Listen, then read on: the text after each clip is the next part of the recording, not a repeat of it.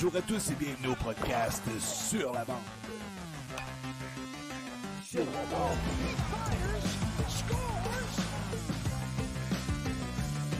Sur la bande. Avec Sébastien Gadouri et Zachary Léveillé.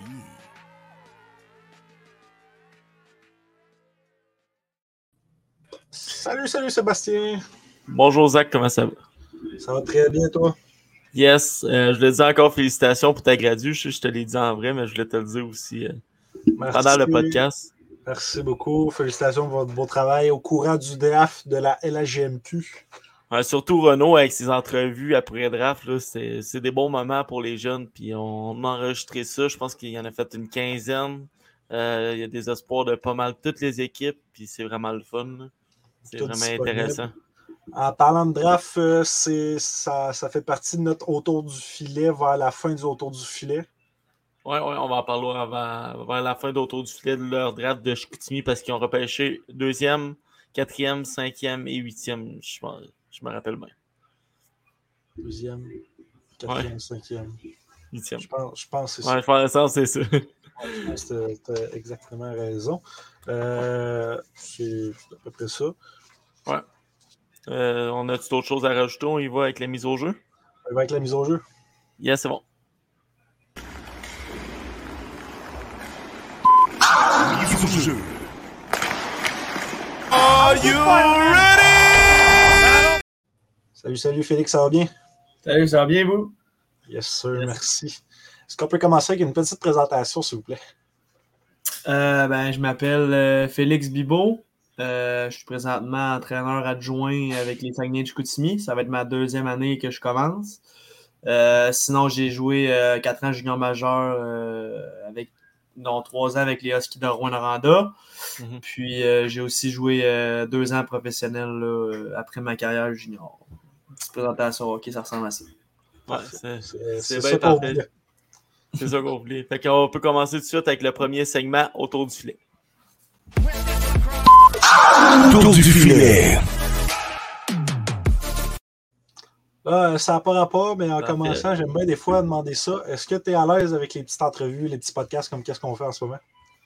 Euh, ouais, c'est sûr que depuis que je coach, j'en fais moins. Euh, Quand je jouais, euh, j'étais plus en demande un peu, euh, mais j'aime, j'aime- j'aime ça partager mon expérience. euh, non, c'est des choses que j'aime. euh, ouais. Ok, parfait. Euh, tu as été drafté par euh, Rouen en deuxième ronde, 27e au total en 2015. Euh, le feeling que tu avais à ce moment-là, c'était quoi?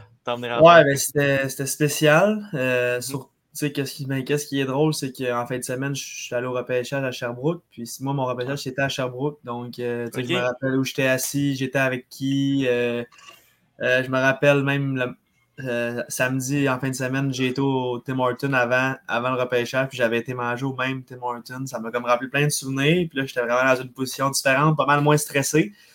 Euh, c'est sûr que quand j'avais été sélectionné, euh, tu sais, moi j'étais classé 42, fait que j'avais sorti 27e, donc c'est sûr que j'étais content versus le rang que j'étais classé. Euh, Mais c'est sûr que j'étais vraiment, vraiment, vraiment stressé, je me rappelle encore. Fait que là, j'ai retourné, mais ça est dans des conditions plus moins stressantes, puis ben, pas plus le fun, mais différent. Euh, quelle importance ça a pour les joueurs, euh, ce, ce rank-là, dans le fond? Tu as dit que 40, 40, 42, ouais. 42. Euh, ben, honnêtement, quand tu es joueur, on dirait que, que tu y portes beaucoup attention parce que c'est la seule référence que tu as. mais tu sais, moi, au courant de l'année, euh, tu sais, j'ai. Été voir quelques matchs, que ce soit midget euh, M17-3, M18-3, euh, je dis, j'ai été en voir quelques-uns, puis c'est évident, des fois, on avait des discussions avec les recruteurs, sais, pas que c'était dans ma description de tâche, mais tu sais, je le faisais plus par intérêt, par plaisir, puis Mhm. honnêtement, euh, pas une fois, on a parlé durant de la liste CSR, là, tu sais, dans le sens que nous, on a fait notre propre liste. euh, puis, tu sais, c'est sûr que oui, là, quand elle sort, on la regarde une fois, puis ça te donne un peu une idée, mais je veux dire, vraiment, absolument, tu sais, nous, il y a des joueurs qui peut-être qui sont qui sont classés peut-être dans, je sais pas moi, dans les 30, 40 premiers que nous, on, on fait tout simplement rayer de notre liste. Puis euh, il y en a qui sont simplement pas sur la liste que nous, on, on rajoute. Donc, tu sais, je pense que cette liste-là, pour les joueurs, des fois, on la regarde un peu trop. On s'y attarde beaucoup, mais là, d'être l'autre côté, je me suis rendu compte que vraiment, cette liste-là, oui, c'est un guide un petit peu, là, tu sais, mais que les équipes, je pense pas qu'ils s'y réfèrent énormément. Ok, ok. Notre prochain point, la saison après le draft, les Huskies gagnent la Coupe du Président, mais tu étais midget 3A. Est-ce que tu suis de près pareil? Est-ce que tu Ouais, suis leur activité? Ouais, ouais, vraiment. euh, surtout moi, tu sais, j'ai tout le temps été un passionné de hockey. J'aime ça regarder du hockey. Fait que euh, cette année-là, je pense que j'avais joué trois matchs. J'avais été rappelé pour euh, deux, trois matchs. Euh, c'était- c'est sûr que j'avais suivi leur parcours. Puis, tu sais, j'étais content qu'ils gagnent. Puis en plus, on, on savait que l'année d'après, c'était majoritairement des joueurs de 18 ans qui avaient fait gagner l'équipe. Euh, tu sais, on pense notamment à Jérémy Lauzon, Philippe Maheu, Jean-Christophe Baudin. tu- tu sais, Ils revenaient, ils revenaient toutes l'année d'après. Donc, euh, ça a été. euh, c'était le fun à voir. Puis, c'était aussi le fun de savoir que on recommençait pas à zéro l'année d'après aussi. Parce que euh, des fois, c'est ça que ça fait. là. Effectivement, effectivement. Puis si je te demande, est-ce que tu savais c'était où Rouen quand tu t'es fait repêcher? Euh, je savais c'était où? Ben, je savais que c'était en Abitibi, mais c'est sûr que j'avais jamais été. Euh, Je savais c'était où, euh, mais tu sais, je sais ça. Là. Mais la première fois que j'étais allé avec mes parents, je me rappelle, la première fois que tu y vas, on dirait que c'est tellement long. là, C'est Ouais. plus que tu le fais, ça devient comme routinier, tu te fais des repères, puis tu sais, c'est moins peu, mais la première fois, là, je me rappelle que ça avait été, ça avait été très long. Ben, pour nous autres de l'Abitibi, c'est le contraire. Ça allait jusqu'à c'est long. Ouais, c'est ça. J'imagine, ouais. Notre prochain point, tu es arrivé à Rouen et tu en as parlé un peu. L'équipe était déjà bâtie. Il y avait plusieurs 18 ans qui revenaient. Euh, comment tu as réussi à faire ta place au travers de cette équipe? Euh, ben, qu'est-ce qui est. Ben, comment j'ai réussi à faire ma place? Honnêtement, euh, j'ai réussi à faire ma place à cause de mon année à Midget 3, dans le fond, quand j'étais retourné. J'avais vraiment une grosse saison. là. J'avais terminé dans les meilleurs pointeurs de la ligue. Parce que moi, dans le fond, euh, deux jours avant le début du camp, je m'étais blessé au pied. Euh, je m'étais cassé un- le pied, l'orteil. J'avais eu une, une grosse opération, donc le camp, je ne l'avais pas fait. Fait que Ok. ça, je me rappelle, Gilles Bouchard, à, à l'époque, il m'avait dit euh, on va te garder dans l'équipe, mais comme il n'avait jamais fait ça, prendre un joueur sans qu'il fasse le camp un peu, c'était comme un peu contre ses principes. Mhm. Que c'est sûr que euh, moi aussi, ça ne m'avait pas aidé dans le sens que j'étais un peu en arrière des autres quand j'étais revenu au jeu. Euh, Puis cette valeur, si j'avais un été d'entraînement, j'étais prêt. Je pense que j'avais arrêté de jouer. Ma saison s'est terminée comme le 15 mars dans le Midget 3. Donc j'avais eu euh, vraiment comme 4-5 mois d'entraînement. Puis ça avait vraiment été bénéfique. Fait que j'avais trouvé ça tough de ne pas faire ce camp-là. là. Mais c'est comme ça que j'ai fait l'équipe. Fait que c'est plutôt à cause de ma saison d'avant, je pense. T'estimes ça à combien de temps avant que tu reprennes le même beat que les autres puis tu reviennes au même pied d'égalité?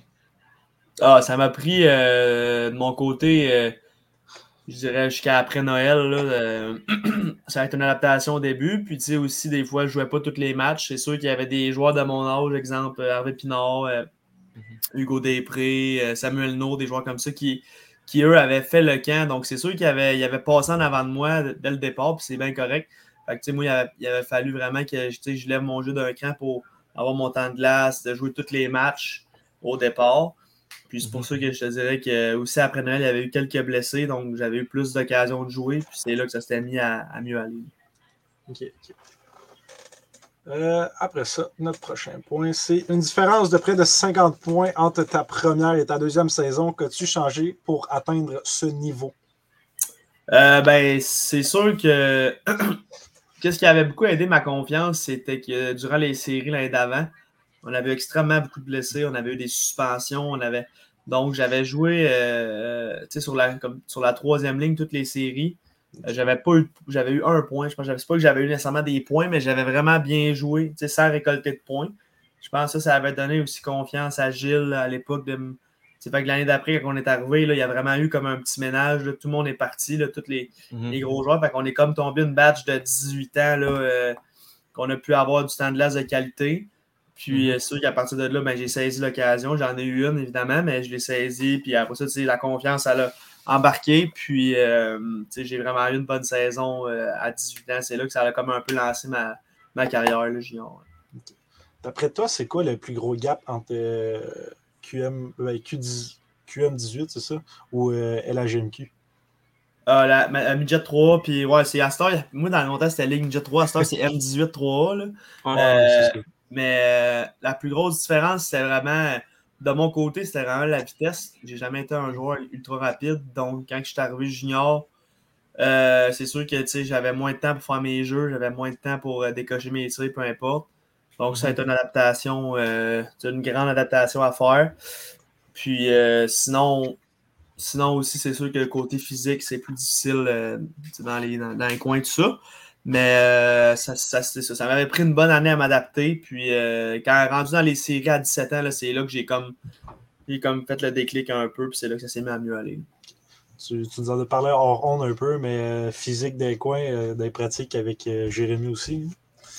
Ouais, c'est ça, avec euh, Jérémy Lauzon, euh, Philippe Myers, euh, Mathieu Boucher. Mhm. Sais, On avait vraiment un beau groupe de leaders. Puis ça, ça fait, en- ça fait en sorte que euh, quand tu dans les pratiques, tu, vas dans le coin, puis ça, ça, joue, euh, ça joue hard, là, comme on dit, ça joue intense, ça joue physique. Tu sais, Ça fait que quand tu arrives dans les matchs, tu es prêt à ça. Puis je pense que ça fait partie aussi de l'identité, la culture d'une équipe. Quand que les gars sont comme ça, ben, dans les matchs, souvent, ça se transporte euh, dans les matchs. Puis c'est un peu l'identité des Huskies, là, une équipe vraiment travaillante. Donc, des gars comme Jérémy, tout ça, on, on laissé leur trace dans l'organisation comme ça. Puis après ça, ben, c'est notre groupe, de, tu sais, de mon groupe d'âge qui a, qui, a, qui a par la suite continué de transmettre ça. Puis c'est un peu pour ça que les Huskies, année après année, je pense que tu sais, depuis un méchant bout, là, euh, ils ont du succès. là. C'est c'est rare qu'ils sont dans, dans le dernier tiers. là. Ils sont tout le temps dans, dans le premier ou deuxième tiers de la ligue, là, peu importe leur cycle. Donc, je pense que c'est un peu à cause de ça. Ouais, ouais, je comprends. Puis La que rivalité. Ah, vas-y, Zach. Ouais, est-ce que laisse, est-ce que euh, c'est c'est ça qui fait que ces joueurs-là, est-ce que le fait qu'ils poussent tout le temps, là, ce qui fait, est-ce que c'est ça qui fait, si je réussis à le dire, que c'est des joueurs Mhm. exceptionnels qui, Jérémy s'est rendu loin? Ouais, mais surtout, mettons, un, c'est un gars comme Jérémy ou un gars comme Arnaud Pinard ou des gars comme ça, sais, sont ultra- très, très, très bons, mais il y en a des plus talentueux qu'eux, tu sais. euh, euh, mais ce que- ce qui les démarque, c'est vraiment par leur éthique de travail à tous les jours, pas juste dans les matchs, parce que Mm. c'est pas une switch que tu allumes, donc que ce soit l'été dans l'entraînement, peu importe quand, euh, ils se donnent à 100%. Puis c'est sûr qu'ils ont du talent, on s'entend, là, mais tu sais, il y en a pas mal qui en ont plus qu'eux, mais c'est avec leur angle, leur travail, puis leur, leur, leur mindset, tu sais, que, leur façon de penser qu'ils se sont rendus ce qu'ils sont aujourd'hui, là, je pense. Ok, ok. La rivalité, avec, la rivalité avec les Foreurs, tu trouvais ça comment, la rivalité de la 117? Ben, moi, dans, pas moi, les trois années que j'ai, moi, les trois années que j'ai été à Rouen, euh, Val d'Or avait vraiment pas des grosses, c'était pas des grosses années pour Val d'Or. Fait euh, honnêtement, c'était le fun. Euh, c'est sûr que j'ai eu, euh, tu sais, durant la saison régulière, tu sais, souvent, on, on avait des matchs, tu sais, sold out, que ce soit à Val d'Or ou à Rouen. Euh, mais Mhm. nous autres, c'est sûr qu'on aimait plus ça qu'eux parce que durant mes trois années, honnêtement, je sais pas c'est quoi la, ma fiche, là, mais euh, j'ai pas perdu beaucoup. Puis, nous autres, on aimait ça. Puis justement, à mon année de 18 ans, c'était comme mon équipe euh, chanceuse. À chaque fois que je jouais contre eux, euh, j'avais des, des gros matchs avec beaucoup de points. Donc, moi, c'est sûr que j'aimais ça jouer contre eux autres. Puis, c'était le fun. Fait que c'est comme, je l'ai vécu, mais pas autant intense. On n'a jamais été comme deux équipes au même, dans les mêmes stades de nos cycles, tout ça. Fait que ça a fait en sorte que, oui, je l'ai vécu, mais je pense pas que je l'ai vécu à 100% comme exemple l'année avant que j'arrive dans la ligue. Euh, ou, ou par exemple d'autres années. Là, donc, euh, c'est sûr que ça a été différent, mais c'est sûr que moi, j'aimais ça. Mais les gars de Val d'Or, peut-être qu'ils aimaient moins ça. un peu. Ça, le point que tu viens apporter, là, parce que nous, ben, moi, étant fan des, des foreurs, ben, ça aussi est fan des foreurs, ça pourrait être quelque chose de vraiment excitant à voir. Parce que depuis que je suis beaucoup la LHMQ, c'est pas arrivé, mais que les deux équipes de la BTB aient leur grosse saison, les deux en même temps, c'est sûr que ça serait fou à regarder. c'est c'est arrivé en l'année que les Huskies ont gagné en 2015-2016. Dans le fond, euh, les Huskies avaient fini 1, les Foreurs avaient fini 4, mais c'était l'ancienne formule. Mais dans le fond, si on a- mettait les points au classement général, les Foreurs avaient fini deuxième, les Huskies premier. Donc, c'était vraiment des gros matchs. C'était vraiment, euh, c'était vraiment une grosse rivalité. Puis ça, moi, j'étais repêché par Rouen, donc je regardais ça. Puis euh, c'est sûr Mhm. que ça avait l'air vraiment incroyable. Je pense que c'est l'année qu'ils se sont fait sortir par Blainville, genre, qui Exact. sortait de, de, du Exact. fond de classement. là. Exact. Il avait perdu en première ronde ou deux, première ronde ou deuxième ronde contre Ouais, Blainville. première, je euh, pense. Ouais, fait que ça, ça avait fait mal, là, mais euh, ouais, c'est ça, c'est cette année-là. là, ouais. On parle des Huskies là, qui se sont fait. euh, Non, c'était à les- Val d'Or. les- les- non, les Ah, Huskies ouais. avaient gagné, mais les, les, les Mm. Parce que tout le monde, dans le fond, vu que les Foreurs avaient fini quatrième, dans le fond, ça, ça se jouait dans ce temps-là, ça se jouait 1 à 16, là, 1 contre 16, 2 contre. Donc, si logiquement les quatre meilleures équipes se rendaient au corridor, ça aurait été une demi-finale Rouen contre Val d'Or. Ok, ok. Cette année-là, euh, c'est ça. euh, euh, Val d'Or avait perdu en première ronde contre Blainville. Fait que Ah, ça en sorte qu'ils ne s'étaient pas affrontés en série, mais durant l'année, euh, ça avait été des gros matchs. Mon erreur, j'avais mal compris.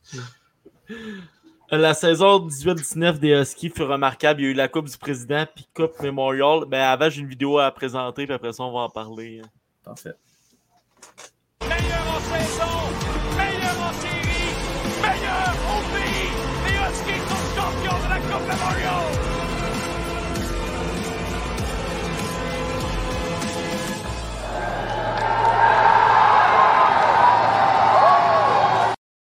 Si je me souviens bien, dans ce temps-là, j'étais fan des Huskies, j'ai les frissons. C'est quoi, c'est quel souvenir tu retiens de ces deux coupes-là avec les Huskies, puis ils étaient champions aussi de la saison? là? Ouais, c'était incroyable. Là. Euh, en fin de semaine, euh, au draft, ils ont juste mis une petite vidéo, dans le fond, euh, pour souligner les quatre, quatre coupes mémoriales consécutives de la, la JMQ. Puis en voyant ça, j'avais des, des frissons encore à toutes les fois.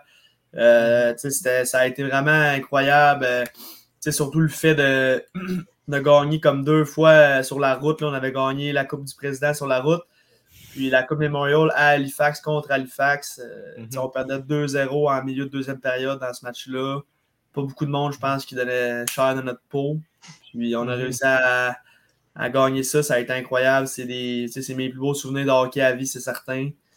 Euh, Mhm. Surtout avec la gang qu'on avait. La plupart des gars, ça faisait au moins trois ans qu'on était ensemble. là. Euh, je pense qu'on était 7 ou 8, que ça faisait trois ans qu'on jouait ensemble. Il y en a 3-4 que ça faisait 4 ans qu'ils jouaient ensemble. Ça fait en sorte que tu sais, tu tisses des liens serrés. Puis c'était pas juste un, un pick-up là, tu sais, qu'on n'avait pas ramassé 6-7 joueurs. On avait juste été fait, on avait fait des gros échanges, mais on avait seulement rentré trois joueurs à Noël euh, dans notre Mhm. équipe. Fait que, ça n'avait rien chamboulé, tout ça. Fait que ça, c'était vraiment, euh, c'était vraiment mes, mes plus beaux souvenirs, c'est sûr. Puis je vais m'en rappeler toujours, c'est certain. Affronter deux fois Halifax en finale, ça doit être. euh, Ben, surtout, euh, c'était chez eux, là, veux, veux pas. c'est- Ouais, c'est ça. tu- Ça sais, la pression de plus. Ah, exact. là, la Coupe du Président, en tant que tel, je veux dire, ça arrive souvent quand même que les équipes gagnent sa route. Là, je veux dire, c'est pas. Ouais. euh, mais euh, c'est surtout la Coupe Memorial parce que c'est difficile hein, de, de vaincre une équipe plusieurs fois. donc, on les, avait, bat- on les avait battus euh, dans la saison régulière, on les avait battus en série, on les avait battus dans le, le- le round robin de la Coupe Memorial, puis on les a battus en finale. Donc, c'était vraiment. À un moment donné, les odds, là, deux bonnes équipes, à un moment donné, tu te dis, crime, euh, peut-être que c'est juste, ça, ça, ça peut être normal un peu que l'autre équipe l'emporte, mais vraiment, euh, ce match-là, là, tu sais, je- c'est- c'est c'est l'aboutissement de beaucoup de travail. Puis euh, je pense que, tu sais, qu'est-ce qui a fait de la différence, c'est vraiment le- notre groupe, comment il était tissé serré depuis longtemps. Puis, tu sais, Mhm. euh, juste la culture des Huskies, puis tout ça, ça a fait la différence au bout de je pense. Ça, euh, tu l'as dit, gagner à l'étranger. Je comprends, la Coupe Memorial, elle ira jamais à Rouen.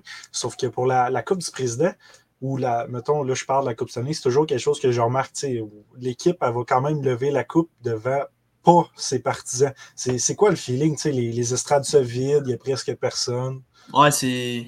C'est plate. Surtout, nous, on, on menait la série 2-1. Puis, euh, quatrième match, on a fait le calcul dans notre tête. Ah, ben, crème, on a juste à gagner Game 4 là-bas, puis on va aller gagner Game 5 à la maison. Puis, Game 4, là, je me rappelle pas, ça a fini combien. Je pense qu'on a perdu 4, 3, 4, 5, 0. là. On était, on a vraiment pas joué un bon match. On pensait trop loin. Donc, on- quand on est revenu à Rouen Game 5, euh, c'était pas question qu'on la perde. Donc, on a réussi à gagner 4-3. Puis, euh, tu sais, après ça, tu veux pas prendre de chance non plus. Tu sais, oui, tu peux, oui, tu peux revenir devant tes partisans match 7. Mais exemple, moi, je l'ai- vécu la première année, on avait perdu en 7 en prolongation à la maison. Tu sais, euh, puis je sais pas si c'est un hasard, mais on dirait depuis une couple d'années, euh, il y a beaucoup d'équipes sur la route qui gagnent. euh, tu sais, game 6-7, peu importe. Tu sais, on a vu Québec cette année, on gagné Halifax. On dirait que ça donne comme ça, c'est peut-être un hasard, mais c'est rendu à un certain point. Là, euh, oui, l'avantage de la glace, c'est énorme en début de match, tout ça, mais c'est tellement des bonnes équipes que les, les, les, les, les gars ils ont du talent, puis c'est vraiment la meilleure équipe qui gagne. Oui, ça a un impact incroyable, mais on dirait que plus tu avances dans les séries, plus que tout le monde est capable de gagner partout, je pense. là. À cette heure, on dirait que c'est peut-être une tendance que je remarque. Puis cette saison, voir euh, Joel Tisdale jouer son premier match avec euh, Canadien, tu devais être content. Ça a été ton ancien coéquipier à Rouen. Ouais, ouais, ben, euh, tu sais, lui, puis L'année passée, euh, à- à- Raphaël Harvey Pinard, il avait joué comme deux, trois matchs dans le temps de la COVID. là. fait que, Mhm. C'était pas pareil, là, mais là, cette année, quand il avait été rappelé, là, dans le fond, c'était malade. là. J'ai Mhm. euh, j'ai même réussi à descendre cette année un match aller-retour. là. J'ai fait un, descend- un Chicoutimi à Montréal là, une, une fois, puis il avait scoré deux buts ce match-là. Puis c'était incroyable. Puis voir Teasdale aussi à la fin de l'année être récompensé. Euh, jouer contre les Islanders, tu sais, euh, il a joué, euh, il a joué deux matchs, puis tu il a, il a manqué une chance à son premier ou deuxième chiffre, je me rappelle. Que C'est sûr d'avoir deux gars comme ça que j'ai côtoyé, puis euh, jusqu'à là depuis longtemps, tu c'est c'est le fun, puis euh, c'est le fun de les voir avoir du succès et avoir du fun comme ça. Continuant sur Raph, moi puis Seb, puis mettons mon père qui est dans les coulisses, là, qui t'a vu euh, hors onde, ben, on a eu la chance de voir Raph scorer son tour de chapeau contre Columbus. C'était marrant. Ah ouais? ouais, Ouais, c'est- ouais. Moi, dans le fond, il avait fait deux buts, puis il avait égalisé à la fin du match contre Ottawa, puis à Ketchuk avait scoré, il restait 30 secondes pour gagner la game, mais il a eu la première étoile, mais c'était comme. Il avait fait deux buts en troisième, je me trompe pas, ou, ou un en fin de deux, puis un en fin de trois. Il avait perdu. Fait que là, c'était comme moins. euh, tu sais, il était moins. euh, pas qu'il était pas content, mais tu sais, c'était plate un peu, là, tu sais, versus ça. Fait que. euh, Fait que, ouais, c'est ça. Là, t'en as parlé un peu, mais vous étiez la même gang depuis environ 3-4 ans. Ça a dû être très dur de se faire échanger à Québec après ça. Euh, ouais, on dirait que.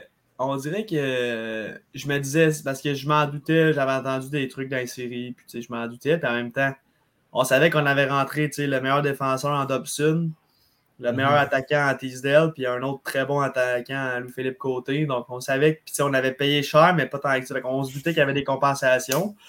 Fait que quand, quand j'ai su que j'étais échangé, j'étais triste de partir vraiment. Puis, mais c'est comme, vu qu'on avait gagné, on avait tout, on avait parti un peu que le, le devoir accompli un peu, là, c'était, on pouvait pas en faire plus. Fait que c'était comme, quand je suis parti, ça, ça a été pas si pire quand même, là. Euh, C'est sûr, j'étais triste de quitter ma pension, l'organisation, mais comme je dis, là, vu qu'on avait gagné, avoir perdu, je pense que ça aurait été vraiment difficile. Mais là, en gagnant, je pense que, tu sais, parti à tête haute, puis fier, fait que euh, ça a été pas si pire.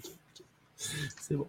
Euh, après 31 matchs avec les remparts, tu t'en vas rejoindre ton bon ami Raphaël Harvey-Pinard à Chicoutimi. Puis il a dit dans une vidéo, euh, Bib s'en vient chez nous. J'ai lu ça, j'ai écouté ça, je pense, sur le YouTube, la LHGMQ. C'était. Tu devais être content de les rejoindre. Ouais, c'est vraiment. euh, on se textait, on se textait vraiment souvent. Euh, tu sais, mettons, dans, le- dans le mois avant les échanges, tu sais, lui, il était capitaine ici, fait que je savais qu'il parlait à Yannick quand même souvent, tu sais, il veut pas. Euh, tu sais, il essayait de me donner des hymnes, il essayait de. de- tu sais, il savait qu'il il était après moi un peu, là, il savait qu'il était sur mon dossier, mais tu sais, il y avait d'autres équipes aussi, fait que. Mais tu sais, moi, je voulais vraiment aller là, là, je- je- j'espérais, j'espérais, j'espérais. Puis euh, finalement, ça, ça a marché. Puis tu sais, c'est- ça a fait en sorte que mon expérience ici, elle a été encore plus, plus mémorable et le fun parce que j'ai pu habiter Mhm. chez eux aussi. Fait qu'on a été quatre mois à, à habiter ensemble. Tout ça, fait que ça a été vraiment des- un beau trip pour finir notre junior, c'est sûr. Ma, ma prochaine question n'est pas écrite, tu n'es vraiment pas obligé de répondre, mais pour avoir porté les deux, l'ancien ou le nouveau logo? Ben, moi, j'ai, juste porté l'ancien. Ouais, ouais, pas- tu as porté l'ancien. Ouais, ben moi j'aime moi, moi, moi, dans le fond, j'aime moi j'aime le nouveau. Je trouve que ça fait euh, probablement la couleur est bleue, le bleu, c'est un beau bleu, je trouve pas que j'aimais pas l'ancien, mais moi personnellement, il y en a plein qui disent ah euh, ben moi je l'aime, euh, je trouve que ça fait épuré, ça fait ça fait 2023, là, ça fait ça fait c'est Mhm. par là que toutes les organisations s'en vont là. Il y en a de moins en moins que c'est écrit des, des mots, euh, des lettres. là. Je pense qu'il en reste. euh, c'est vraiment une minorité dans LNH. Là, euh, ça, ça va plus vers des logos comme Seattle, puis des, des trucs du genre. là. fait que je pense que c'est par là qu'on s'en va. Puis, tu sais, on n'a pas changé le. On a changé le logo, mais on n'a pas changé le. Comment le frame du chandail, là, les barres, les, les, sont, il est quand même, quand même un chandail qui est différent des autres. Puis euh, moi, personnellement, je trouve que le, nouveau mix, c'est le fun. C'est juste que c'est un choc pour le monde, c'est normal.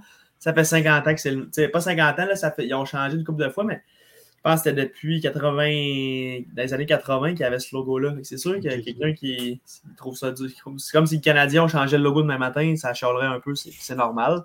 Mais je pense que ça va quand même bien, puis on a un beau logo, puis je l'aime. Ouais, mais le, le monde sont bons pour chialer, hein, parce que pour les, les reverse retro, on aimerait ça qu'ils changent un peu, puis ils le font pas. Ouais, c'est ça, exact, exact, exact. Euh, Bon. Mais en Euh, revenant là- à Québec, euh, en revenant non, à Québec, ta relation avec euh, Patrick Roy, c'était comment? Là? Il s'en va. euh, demain, il annonce, je pense, son départ de Québec. là. Ouais, ben j'ai été chanceux, tu sais, il m'avait nommé capitaine là-bas, fait que c'est sûr que quand tu es capitaine ou tu es dans un groupe leader, souvent tu vas plus, à- tu vas quand même la conversation avec l'entraîneur-chef. Fait que ça, c'est des. j'ai été chanceux de vivre ça. Euh, à chaque fois que je le, le- je le croise, on se salue. Puis, je l'ai félicité quand je l'ai vu en fin de semaine. Puis, euh, puis, tu sais, veut, veut pas. euh, j'ai, un peu fait partie de ce rebuild-là dans le sens que mon échange a permis que, qu'il y a Théo Rochette qui a, été- qui a fini capitaine, là, qui leur a permis de gagner la Coupe. Donc, euh, c'est sûr que je suis content pour eux autres. Pour lui, ça faisait longtemps, je pense, qu'il, voulait la gagner. Puis, euh, cette année, il a vraiment mis les bouchées doubles. On voyait vraiment dans son regard qu'il voulait gagner vraiment à tout prix. Puis, ils ont réussi. Puis, euh, je suis vraiment content pour eux. Ils ont vraiment bien fait ça. Quand tu rentres dans un vestiaire que le, voyons, le head coach est Patrick Roy, est-ce que c'est dur de ne pas faire le, fanboy puis juste faire le joueur?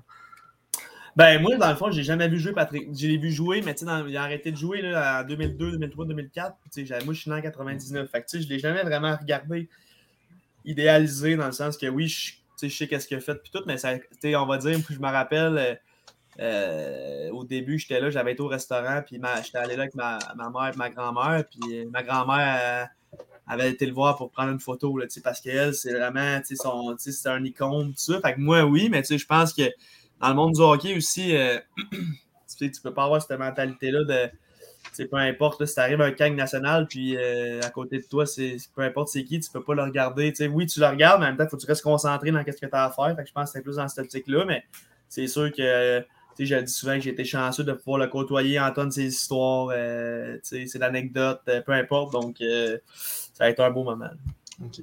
Là, là c'est bon, on part partout, mais si on en revient points, euh, on, va, on en revient à la saison que tu t'es fait trade à Chicoutimi.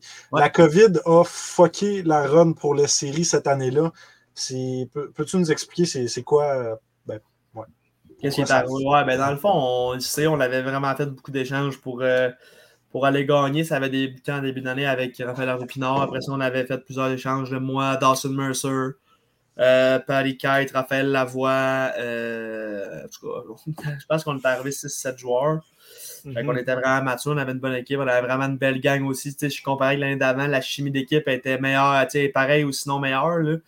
Euh, fait que, quand, on- quand c'est arrivé, je pense qu'on était sur une séquence de 7-8 victoires, on était deuxième au classement général. Euh, fait que, sur le coup, ça a été tough. Là. Euh, je me rappelle que quand j'ai su officiellement que c'était comme terminé, j'ai, trouvé ça tough. C'est, comme je dis, je suis content pour Québec, euh, mais en même temps, je, je suis déçu pour Chicoutimi, que dans le sens que les autres, ils attendent leur, leur tour aussi, puis ils n'ont pas été gâtés avec ça. Fait que euh, Mhm. c'est décevant, c'était triste, mais après une couple de semaines, on a passé par-dessus, puis qu'est-ce que tu veux, il n'y avait rien à faire d'autre. Pour un joueur comme toi qui était entre le junior et l'arrivée pro, c'était comment la, la COVID? euh? Ah, c'était pas facile parce qu'on n'avait pas de date. De, de- tu sais, exemple, nous, on avait arrêté de jouer dans le fond en mars, Mhm. euh, en mars 2020. Puis, tu sais, l'autre, le, le match que j'ai rejoué, dans le fond, c'était en février 2021. Donc, j'ai presque été un an sans jouer. Donc là, tu sais, j'étais retourné chez nous là, au mois d'avril. tu sais, On avait commencé à s'entraîner. on Mais tu sais, d'habitude, on a tout le temps une date de départ. là, C'était vraiment dur. Puis, tu sais, ça a été long. Là, on s'est entraîné euh, avril, mai, avril, mai, juin, juillet, août, septembre, octobre, novembre, décembre. Donc, tu sais, euh, huit mois à, t'entraîner. Plus après ça, les, les, les confinements qu'on avait à faire en arrivant aux États-Unis. Puis tout ça. Fait que ça a été long puis dur. Puis c'était. T'avais vraiment. T'étais vraiment dans le néant. Tu sais, on savait même pas si elle allait avoir une saison dans la Ligue américaine. On l'a su comme en début janvier, puis après ça, la, la saison qui a commencé, mais tu sais, ça, ça, après ça, ça a juste été 24 matchs. euh, En tout cas, fait que ça n'a pas été facile. là, ça a été. Ça, c'était différent, mettons. Euh, là, c'est à moi, ouais, ok. Euh, ta première saison pro, tu as joué 12 games. C'est-tu à cause de la COVID? T'avais-tu une blessure ou c'était vraiment le calendrier? Non, c'est ça. euh, bon, on avait 24 matchs dans le fond dans la saison. Ok. Puis nous, notre équipe, la East Coast, a été fermée cette année-là. Il avait décidé de ne pas jouer de match. Donc, je pense qu'on était un total de 18 attaquants, euh, comme 11, 12, de- 11 défenseurs, 10 défenseurs, comme Mhm. 3-4 goalers. Fait que, ça faisait en sorte qu'il y avait une rotation à faire. Puis, euh, on jouait comme un match par semaine, un, deux matchs par semaine. Puis, Mhm. ça faisait pas de partisans. euh, ça faisait en sorte Mhm. qu'il n'y avait pas beaucoup de blessés aussi. Fait que, les, les réguliers, on va dire les 8-9 réguliers, ils jouaient, sais, ils jouaient tous les matchs. Puis les, les autres jeunes, on s'alternait. Donc, c'est pour ça que j'ai juste joué 12 matchs. Euh, encore là, ça n'a pas été facile comme année. Euh, j'ai pas eu le droit de voir euh, ma blonde, ma famille pendant euh, quatre mois, je pense. là. J'étais aux États-Unis tout seul. Mhm. Mais ça, j'imagine qu'on va mettre ça dans le bagage d'expérience, mais ça n'a pas été, pas été facile non plus cette année-là. Non. Parlant de bagage d'expérience, dernière année pro, tu as voyagé entre AHL et ECHL. Qu'est-ce qui est la plus grosse différence entre les deux ligues selon toi? Euh, ben, la structure de jeu, là, dans le fond, dans la Ligue américaine, c'est juste en dessous de la Ligue nationale. C'est vraiment des pros, des, des, des gars qui ont encore le, le- le rêve de jouer dans la Ligue nationale. Dans, quand Mhm. tu arrives dans East Coast, c'est c'est pas tout le monde qui veut monter, qui veut faire les sacrifices pour monter. Donc, il y a moins de structure. Euh, tu es moins bien entouré, que ce soit juste en termes de staff, peu importe. là. C'est c'est normal. Euh, Mhm. Mais euh, tu sais, jongler entre les deux aussi, c'est c'est vraiment différent. C'est beaucoup plus le jeu, beaucoup plus vert offensif dans East Coast. Dans la Ligue américaine, c'est vraiment une ligue qui est assez fermée, structurée. Les gars sont gros. Euh, dans East Coast, c'est plus, euh, c'est plus des parties, euh, des joueurs avec des instincts. C'est plus, euh, c'est moins des, des- des- c'est moins des structures de jeu. C'est vraiment plus des, des- des gars offensifs qui pensent pas, qui, qui sont créatifs, tout ça, là, qui, qui sont dans cette ligue-là. Parce que des fois, j'en- j'entends souvent genre, du monde euh, qui ben, parle mal, entre guillemets, de la AHL.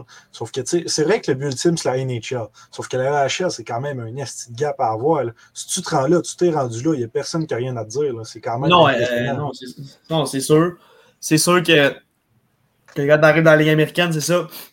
Sais, souvent, qu'est-ce qui arrive, c'est que même au niveau junior, ou, les, les Dawson Mercer, les Noah Dobson qui jouent dans le junior, eux, ils passent souvent à la Ligue nationale tôt. Donc, dans la Ligue américaine, tu te ramasses que c'est une ligue très forte, mais qui a un petit peu moins de talent. là, donc, euh, il y a moins de buts, c'est plus fermé, c'est plus serré. Euh, souvent, les défenseurs, ils se développent plus sur le tort. Donc, il y a quand même des bons défenseurs. Euh, fait que ça fait en sorte que c'est pas facile de marquer, que ce soit personnellement ou même collectivement. là. C'est souvent des matchs qui sont assez à bas pointage. Mhm. Euh, c'est sûr que ça fait en sorte que c'est différent, mais tu es juste en dessous, puis en côtoyant des joueurs, en étant dans ce calibre-là pendant deux ans, tu te rends compte que des fois, la ligne entre un, un tel certain joueur qui joue dans la Ligue nationale, puis un autre que ça fait sept ans qui est dans la Ligue américaine, la, la gap est, le gap est pas si grand que ça. Là, sais. on l'a vu, exemple, cette année, Frédéric Allard, quand il s'est fait rappeler avec le Canadien, euh, tu sais, ça faisait. Il avait juste joué un match dans la NHL, ça faisait ça, 6-7 ans, je pense, qu'il était dans la Ligue américaine, mais quand il est arrivé, il était extrêmement de calibre, puis il a très bien fait ça. Fait que des fois, c'est juste d'avoir une chance, euh, de, puis de la saisir, évidemment, là, mais le- le- la différence de calibre est pas. euh, il y a les exceptionnels, on va qualifier Noah Dobson, Mercer, ces, ces gars-là, mais le, le Mhm. restant là, qui est en bas, ben, il n'y a, pas- y a pas une si grosse différence que ça. Euh, pour, euh, pour être fan du, du Rocket et aller voir une coupe de game, là, est-ce que. à ben, attends, je vais aller voir les équipes que tu as jouées. là. Bridgeport Sound Tigers? Ouais, j'ai, ben, dans le fond, la première année, ça s'appelait les Bridgeport Sound Tigers, puis l'année d'après, ils ont juste changé de nom pour les Bridgeport Islanders. Ok. Euh, Mais- Islanders, ouais. Mettons, l'engouement est-il aussi gros pour ce genre d'équipe-là que le Rocket? Le Rocket, le bienfait, c'est qu'ils sont au Québec. Au Québec, on est des fous d'hockey. Euh, c'est absolument pas pareil. Ah non, non, euh, à Bridgeport, euh, c'est, c'est dur, je pense. C'est, c'est pas une grosse ville de hockey, c'est pas une grosse ville tout Mhm. court. Euh, tu sais, nos- les meilleures foules durant la saison, c'est, c'est, c'est 3000, 3005. OK. Euh, tu sais, ils annoncent des fois 5000, mais il n'y a jamais ça dans l'aréna. C'est vraiment des foules. Euh, nous, autres, on aimait ça aller sur la route. Là, puis on allait jouer à Hershey ou Providence ou des plus grosses places, euh, Laval, ou tu sais, des, des- parce que là, il y a vraiment sais, en haut de 5, 6, 7 000 à tous les soirs. Mais Mhm. non, c'est- c'est c'est surprenant comment que, euh, pour un aussi gros calibre, euh, il y a aussi peu de, de, de, de fanbase. là, voilà. OK, OK. Euh, L'an passé, tu as été euh, euh, nommé assistant coach euh, à Chicoutimi euh, après, après que tu aies annoncé ta retraite. euh, comment ça s'est déroulé? Euh, ben c'est ça. Dans le fond, là, euh, en, me tra- en me faisant trimballer entre la East Coast, la Ligue américaine, euh, je commence, puis j'avais des, un peu des douleurs aux genoux, j'avais des, des, des- Depuis longtemps, je m'étais fait injecter l'année d'avant, ça recommençait à revenir. Euh, là, je commençais à penser comme depuis Noël. Puis là, en mai, j'ai comme décidé ça. Quand j'avais terminé mon junior, Yannick, Yannick Jean m'avait dit si un jour tu veux coacher, appelle-moi. Euh, donc, ça n'avait pas tombé dans l'arrêt d'un saut. Donc, euh, quand j'ai su que les Saguenay cherchaient un adjoint, euh, moi, j'ai juste texté Yannick dans le sens euh, que j'ai besoin de faire des cours, des formations, peu importe, pour pouvoir coacher. Puis une semaine après, il m'a dit, on va se rencontrer. On s'est rencontrés à Montréal. Puis j'avais une job, là. ça n'a pas été plus, compliqué que ça. Fait que vraiment, je me considère extrêmement chanceux d'avoir pu avoir cette opportunité-là. Puis aussi chanceux que, euh, en parlant avec du monde, je pense que c'est pas partout que, les adjoints ont quand même des responsabilités, euh, tu sais, que le climat de travail est le fun. Euh, Mhm. pour, pour moi, dans mon cas, puis nous, à Chicoutimi, vraiment, on est vraiment une belle famille. Puis c'est vraiment vrai quand je le dis, là, dans le sens que notre climat de travail, quand on rentre à tous les jours, on a du fun. Souvent, tout le monde dit ça, là, mais nous autres, c'est vraiment vrai. Puis, euh, tu sais, on a j'ai des bonnes responsabilités. Puis, tu sais, euh, avec Yannick, euh, tu sais, il, il nous inclut énormément dans les décisions, dans peu importe ce que c'est. Euh, L'autre assistant coach avec, avec nous, c'est Olivier Bouchard, il a 26 ans. Donc, on est tous ensemble. On, on fait tout ensemble, on travaille ensemble. fait qu'on a vraiment du plaisir. Puis, je me compte vraiment chanceux d'avoir pu avoir cette opportunité-là. Puis, de pouvoir continuer là, avec un nouveau contrat. Là, vraiment chanceux. Étant, Mais ouais, euh, euh, je- Vas-y, Zach, je retiens ma question. étant, euh, coach euh, assistant, là, quelle partie de, de- de la job de directeur général tu voudrais pas avoir à faire? Ben, pas avoir, mais la moins le fun, ben, elle vient avec. C'est vraiment de dealer avec les, que ce soit les agents, les parents. Euh, Mhm. si ça l'appelle parce que ça a moins joué un soir ou peu importe. Souvent, il y a des petits problèmes à gérer comme ça. C'est la partie que quand on regarde Yannick, des fois, mais euh, je me dis dans ma tête, ouais, celle-là, c'est le bout moins le fun. Je pense que ça vient avec. Surtout en 2023, là, tout le monde veut se faire expliquer pourquoi, puis tout ça. Fait que c'est correct, mais c'est sûr que ça doit être une partie de la job qui est moins le fun. là. Euh, je dirais que c'est celle-là. Serais-tu plus du genre à être head coach avec un directeur général en de toi ou faire les deux? Euh, ben, il y a des avantages et des inconvénients dans les deux. Si je parle pour nous, parce que c'est la situation que je vis à tous les jours, c'est sûr qu'en étant, ben, euh, Yannick en étant directeur général et coach, ben, Mhm. si, exemple, Yannick repêche un joueur, ben, normalement, il l'aime, donc il va avoir des Mhm. plans pour lui, il va, tu sais, quand, quand ça se trouve avec deux personnes différentes, ben, ça- le directeur général peut aimer un certain joueur, puis le coach ben, le fait moins jouer parce qu'il l'aime moins. Ça peut créer des conflits comme ça. C'est sûr que nous autres, quand un gars rentre, ben, souvent, il sait qu'il est aimé par Yannick. Donc, évidemment que c'est le coach, c'est lui qui prend les décisions finales. Donc, souvent, je trouve qu'il y a un meilleur lien entre ça. Tandis que les équipes qui en ont deux, des fois, c'est là qu'il y a des divergences d'opinion. Puis, euh, c'est ça la plus grosse différence. Mais, tu sais, euh, je prendrais qu'est-ce qui serait offert à moi. Là. On a eu euh, deux, ben, un, ancien des Sags, puis un, un euh, Fabrice Fortin, puis Vincent Fredette. On les a eu au podcast euh, là, deux, trois mois peut-être, puis ils disaient que l'ambiance avec les puis Yannick, c'est quelque chose de très le fun. là, que l'ambiance est vraiment le fun. Ouais, ben, tu sais, en parlant avec du monde aussi, puis en jouant, honnêtement, j'ai quand même été chanceux. J'ai toujours eu quand même relativement des bons climats, là, tu sais, de le fun, puis tout ça. Mais en parlant avec d'autres équipes, d'autres coachs, joueurs, parents, etc., je me rends compte que c'est vraiment pas partout comme ça. il y a des places que c'est, c'est- c'est- c'est- le plaisir n'est pas là à tous les présents, à tous les jours. C'est sûr qu'il y a des parties plus plates, il y a des pratiques plus difficiles, il y a- peu importe, mais en général, je pense que les gars aiment ça jouer à Chicoutimi. Euh, sais, En fin de semaine, on a eu un. On a eu le repêchage. Après ça, on a eu un 5 à 7 avec tous les employés, toutes les familles des joueurs repêchés. Après ça, lorsque les joueurs sont, sont partis, on a eu un souper d'équipe. Tu sais, C'est c'est quand même assez rare. On a eu un souper d'équipe avec tout l'ensemble de l'organisation, que ce soit euh, euh, les recruteurs, les coachs, euh, tout le monde de l'administration, les personnes des ventes, tout le monde.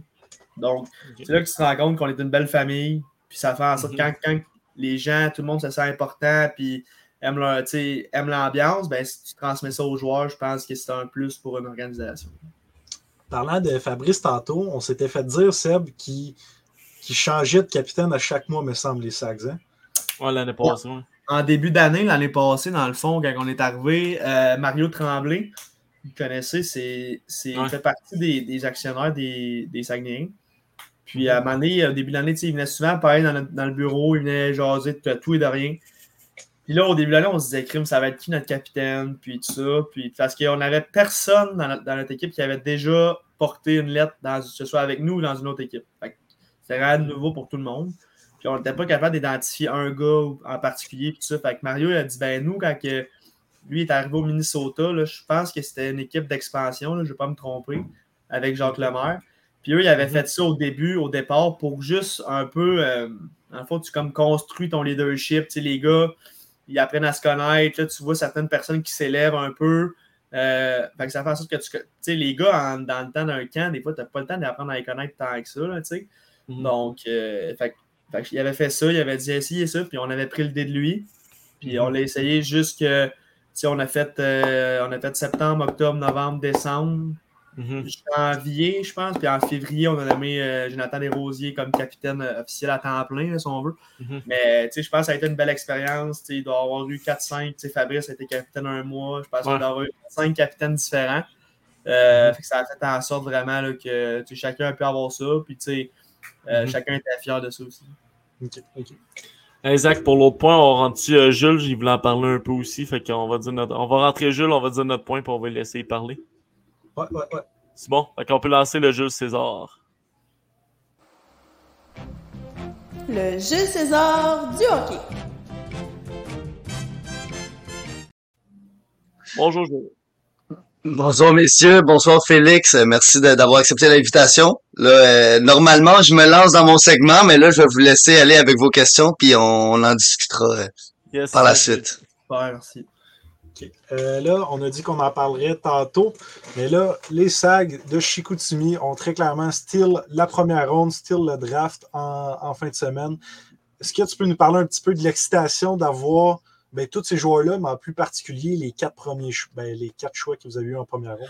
Ouais, c'est sûr que c'était un, plan là, qui est monté de ben, un plan. C'est quelque chose qu'on préparait toute l'année dans le sens qu'on a fait euh, des échanges, que ce soit euh, en début de saison, euh, à Noël et euh, même à la fin, euh, à la fin de l'année, récemment, juste avant le repêchage.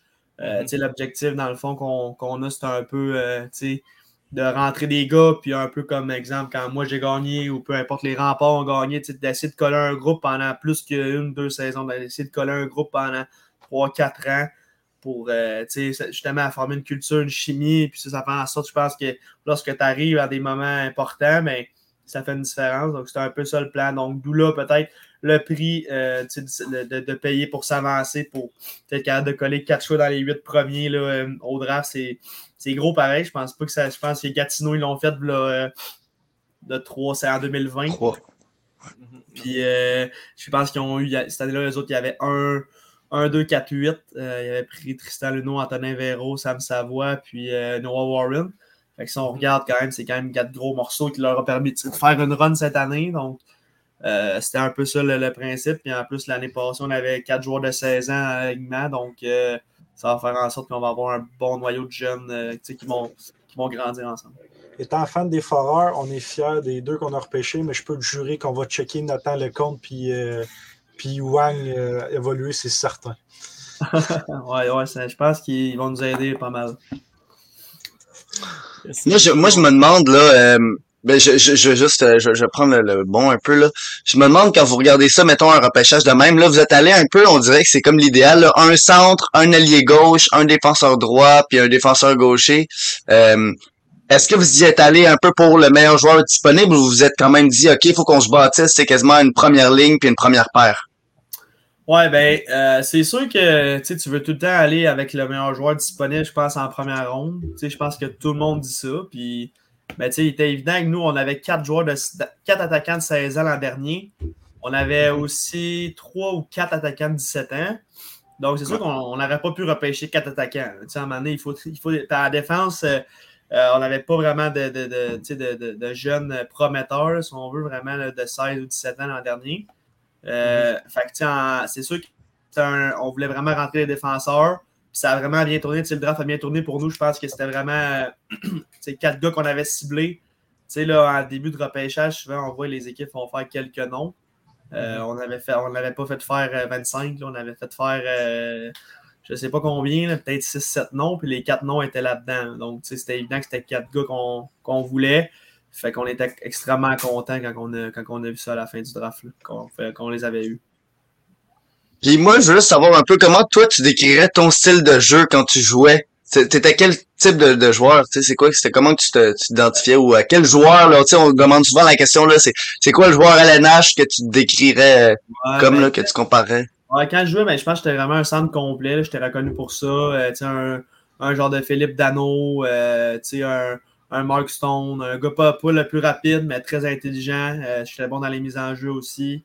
Euh, je prenais beaucoup de fierté à, à bien jouer défensivement contre les meilleures lignes de l'autre côté. Euh, c'était comme ça que je m'identifiais.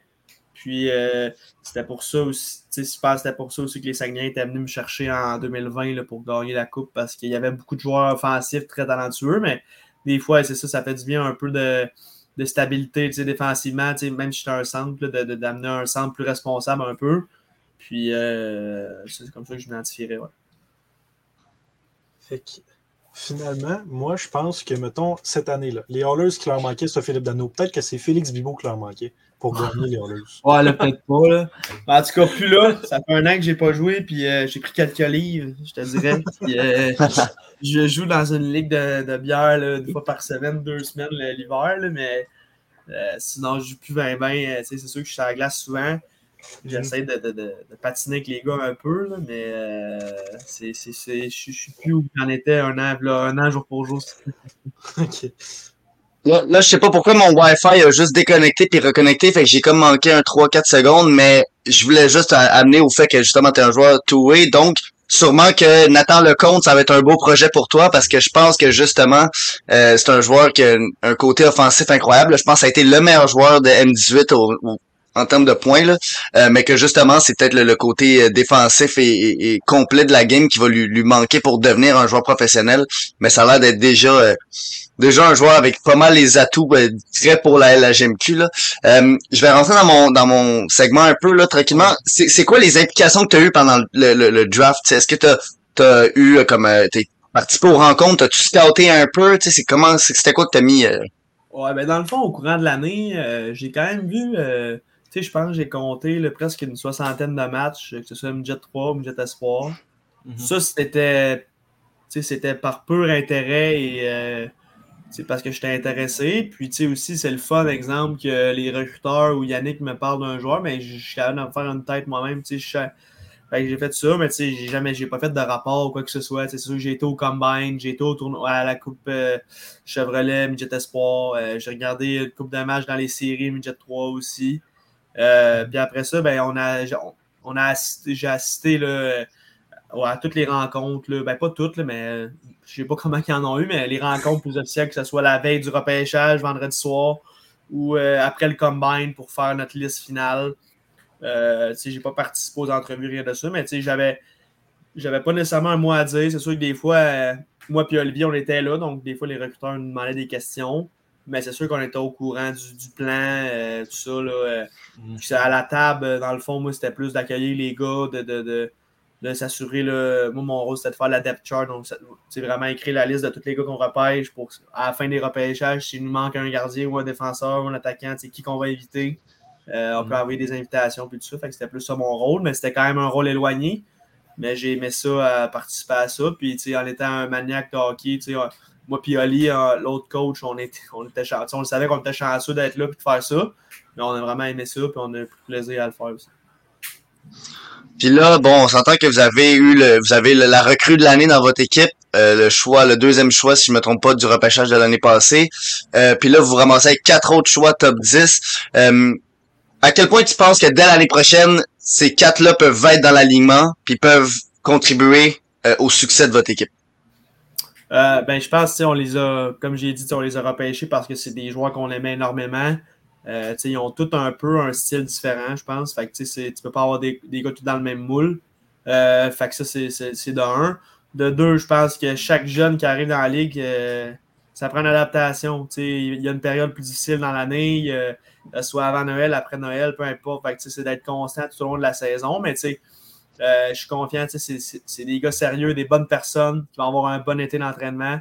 Fait que euh, je pense qu'ils vont arriver prêts au camp. Puis on va les supporter, on va leur donner tous les outils possibles pour réussir. Puis euh, je suis convaincu qu'ils vont avoir un impact pour nous dès l'année prochaine. Avez effectué un gros échange la, saison dernière, incluant Jacob Newcomb et Thomas Desruisseaux, en fait, qui ont comme switché d'équipe? Euh, qu'est-ce que vous avez fait? Je sais pas si tu peux me parler un peu de qu'est-ce que vous avez fait sur Thomas Desruisseaux pour qu'il passe de 5 points en 22 matchs à 31 points en 37 matchs. Euh, Il y, a, y, a, y a plus de points que Newcomb avec sa nouvelle équipe. Qu'est-ce que vous avez fait pour aller comme chercher ce potentiel-là? Ben, c'est évident que c'est un joueur extrêmement talentueux. Euh, c'est un jeune que j'adore, que on se parle vraiment souvent encore, euh, même durant l'été. Euh, j'adore son, son style de jeu, c'est un gars extrêmement intelligent. Puis je pense que quand il est arrivé à Chicoutimi, euh, on lui a donné une chaise dans un rôle offensif. Puis, on, on, on l'appuyait vraiment, on le supportait, que ce soit du vidéo, individuellement, euh, au niveau des mises en jeu avec moi, euh, plusieurs facettes. On l'a encadré, je pense. Ça lui a fait prendre la confiance. Sais, c'est senti qu'il faisait partie de l'équation au lieu d'être peut-être mis un petit peu plus de côté. Fait que, euh, tu sais, ça va être un gars extrêmement, c'est un gars extrêmement talentueux, puis je pense qu'il va être vraiment beau à voir aller là, dans, dans les prochaines années pour nous autres. Euh, tu sais, il y a encore du travail à faire, mais il est vraiment dans la bonne direction. Tu sais, je pense qu'il a un petit peu changé son mindset, sa, sa manière de travailler à tous les jours. Puis euh, on est vraiment content de lui, là, la, la, la, la demi-saison qu'il a eu avec nous autres. Puis on a bien hâte de, de, de voir l'année prochaine comment ça va se passer, mais c'est un gars qu'on qu'on aime beaucoup. Puis là, ben, je veux parler de ça un peu parce que tu dis que tu parles avec lui encore l'été. Tu sais, souvent, on, va parler au coach ou aux joueurs. euh, puis il y aura souvent un écart d'âge quand même assez grand. Là, toi, tu te ramasses quand même proche, veux, veux pas. Tu sais, il y a Romain Rodzinski dans l'équipe qui est un 2002, toi, t'es un 99. C'est comment ça, de, de ton côté, mais aussi de leur côté, un peu, tu sais, d'être pas tant loin, tu sais, euh, quelque part, euh, il y a pas un gros clash de génération de vous deux. C'est comment tu trouves ça de coacher des jeunes qui sont pas tant loin que toi? Ouais, ben c'est le fun parce que j'ai comprends, tu sais, j'ai vécu ce qu'ils vivent, j'ai été dans leurs souliers. Ça, c'est de un. De deux, je pense qu'en étant assistant coach ici, c'était un peu ma job de tu sais, détendre l'atmosphère. Tu sais, j'étais un gars qui aime ça avoir du fun. Mais tu sais, je pense que aussi une de mes grandes qualités, puis c'était la même chose comme joueur, c'est quand, quand c'est business, c'est business. Mhm. Puis peu importe ce que j'ai à te dire, euh, je vais te, le- tu sais, je vais te le dire, mais quand c'est le temps d'avoir du fun, puis de, de, de déconner un peu, ben c'est sûr que je, vais être là, puis j'essaie de m'amuser avec les gars le plus possible. Mais durant, au courant de l'année, je pense même, Oli, l'autre coach, a 26 ans aussi, là, donc on est, on est deux jeunes. Évidemment qu'on deal avec les gars à tous les jours, mais je pense qu'on est capable de tracer la ligne quand, quand s'amuser, quand une business, et puis tout ça. Puis je pense que c'est ça la clé. Puis, tu sais, je pense. Excusez. Excusez, je pense à la. Non,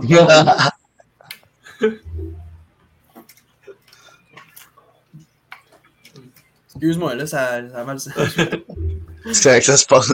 ça arrive. Ok. Fait que c'est. OK. Ouais, c'est je sais beau. Non, non, je, je, je, je voulais juste voir si ça ne restait pas un mot. euh, pour reprendre les esprits. Puis, OK, ben, je veux savoir aussi parce que là, plus niveau joueur, t'as été repêché en 2019 à ta ton année, de, ben, ta- ton troisième repêchage, là, que- techniquement d'éligibilité. Je pense que t'es comme 20 rangs avant RHP. Puis de ce que j'ai compris, Raphaël Harvey Pinard, quand même un- quelqu'un avec qui t'es proche. Là, comment c'était ça de, tu sais, comme d'être deux gars overagers mais repêché, toi en sixième ronde, lui en septième ronde, t'avais-tu eu des rencontres avec le Canadien? Euh, tu vice-versa, tu t'attendais-tu à se faire repêcher? C'était comment ce ce- ce processus-là? Euh, ouais, ben c'est sûr que, tu sais, exemple, quand la Coupe Memorial a fini, puis tout ça, tu sais, je- mon agent m'avait dit que, tu sais, il y avait des équipes qui commençaient à poser des questions. Ça allait plus probablement tourner vers une invitation. On voit souvent à ça, des joueurs de 19, 20 ans être invités à des camps.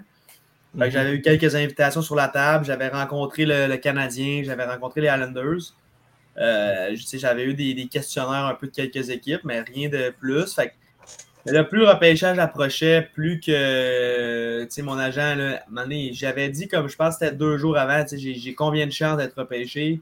Il m'avait dit 5 Je fais, non, il fait, Ah, ben 5 tu sais, je me faisais aucune attente. Puis euh, d'être de sortir, ça a été vraiment un choc. euh, Ça l'a vraiment rendu l'expérience. Oui, je n'étais pas sur place, mais tu sais, j'étais chez nous avec mes parents puis tout ça, puis ça a vraiment rendu l'expérience incroyable parce que j'étais vraiment, je m'en attendais vraiment pas.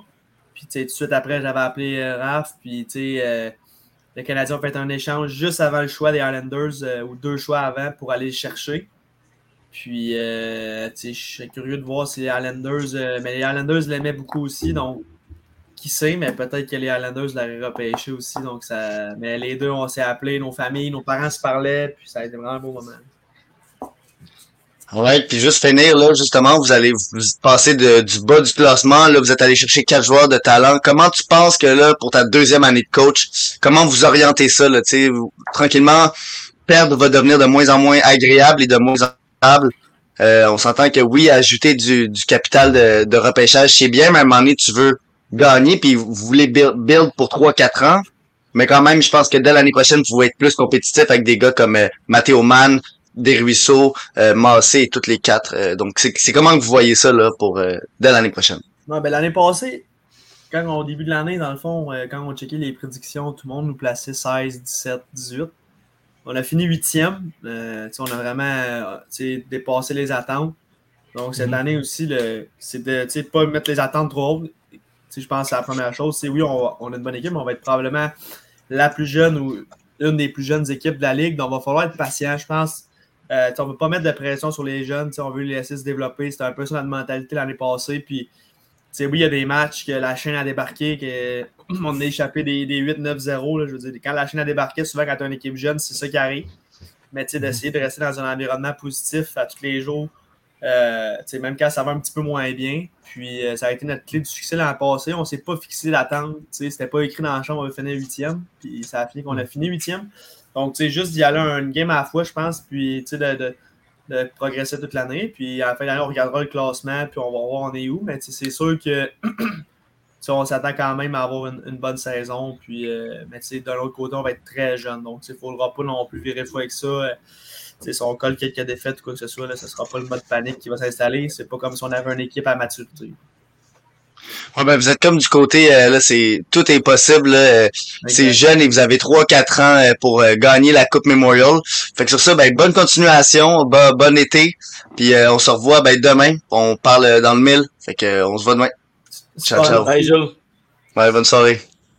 Seb, avant la mise en échec, j'ai une petite question pour euh, Félix. Étant fan des Foreurs, je le répète encore une fois, euh, c'est quoi que votre coaching staff a vu en Mathis Fernandez pour le vouloir?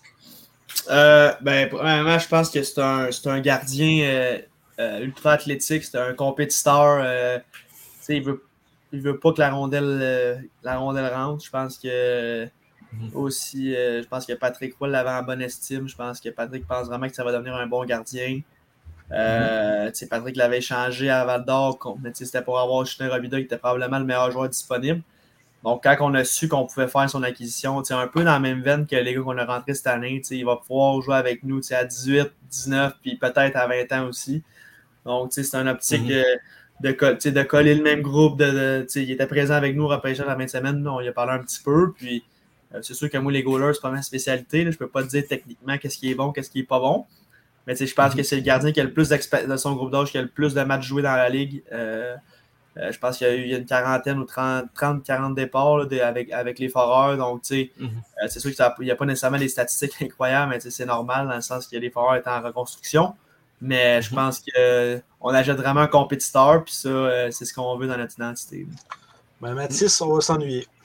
Ouais, euh, j'ai parlé une couple de fois parce qu'on l'a eu au podcast aussi. J'ai fait un événement avec les foreurs, puis sérieusement, c'est un, bon gars que vous avez été chercher. Ouais, on est, on est bien content.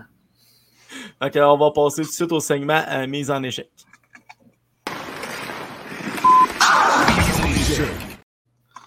Là, euh, notre Jules, on l'aime bien, sauf que euh, je pense qu'il y a un petit peu scrappé une mise en échec et une question à la fin.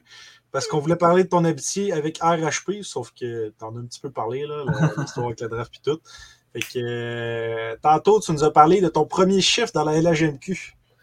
Ouais, euh, c'est ça. J'avais été, dans le fond, là, j'avais 16 ans. Puis moi, il y avait, tu sais, exemple, il y avait Jean-Christophe Baudin, Gabriel Fontaine, Martin Zerkals, euh, Manny. Parce qu'il y avait plusieurs attaquants, Alexandre Fortin, euh, qui étaient partis à leur camp pro puis qui n'étaient pas revenus la première fin de semaine. Donc, j'avais été rappelé.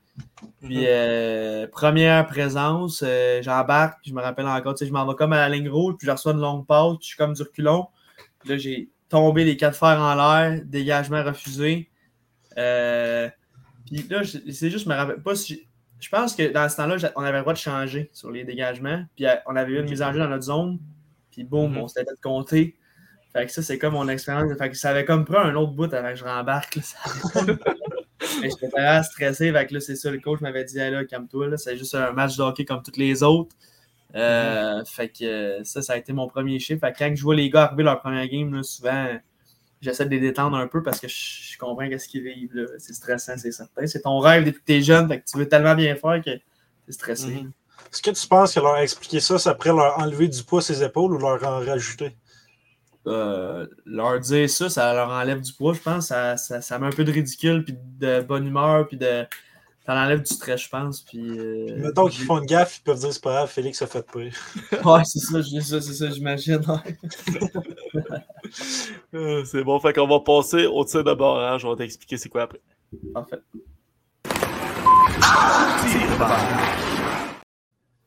Tir de barrage, question à Raphaël, mais on ne tapera pas ses doigts. Tu peux prendre le temps que tu veux pour répondre pareil. Ok.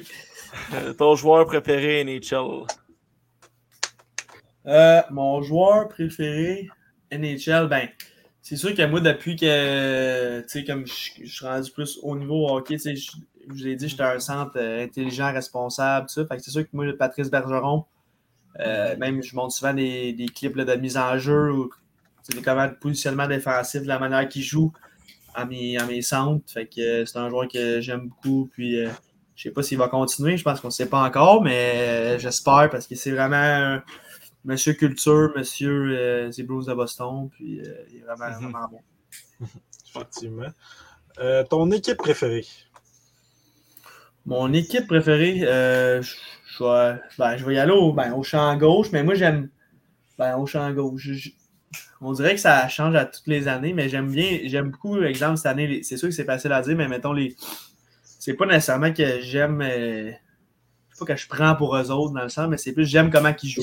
On, on regarde beaucoup de clips NHL, on essaie de, de bâtir nos systèmes à, sais, des fois en début d'année à partir de ça, puis comment la manière que les Browns jouent. Je pense cette année, c'était fou à la maison. Ils donnaient un ou deux buts à tous les matchs. C'est pour ça qu'ils ne perdaient pas, je pense. C'était incroyable la manière qu'ils jouaient. Donc, j'ai beaucoup aimé euh, la, manière que, la manière que les Bruins ont joué euh, cette année. Ben, pas juste cette année, mais leur style défensif en tant que tel, j'aime ça. D'un point de vue de coach, est-ce que tu penses qu'il y a une explication à leur chute en, en série? Ben, c'est un mix de plusieurs choses. Premièrement, quand tu finis premier, euh, tout le monde, tout le monde sait que tu as fini premier. Puis, tu sais, ils t'attendent, sont prêts, tu sais, encore plus. Il y a un mix de ça. Euh, il y avait tous tes blessés? Il y a plusieurs facteurs, je pense, qui viennent en ligne de compte. Mais c'est vraiment dur quand tu colles euh, combien de victoires qu'ils ont eu, une soixantaine de victoires, de, continuer là-dedans. Je pense que c'est pas facile. Même moi, quand je jouais junior l'année à Rouen, on avait eu le record du plus de points. On avait eu 59 victoires en 68 matchs.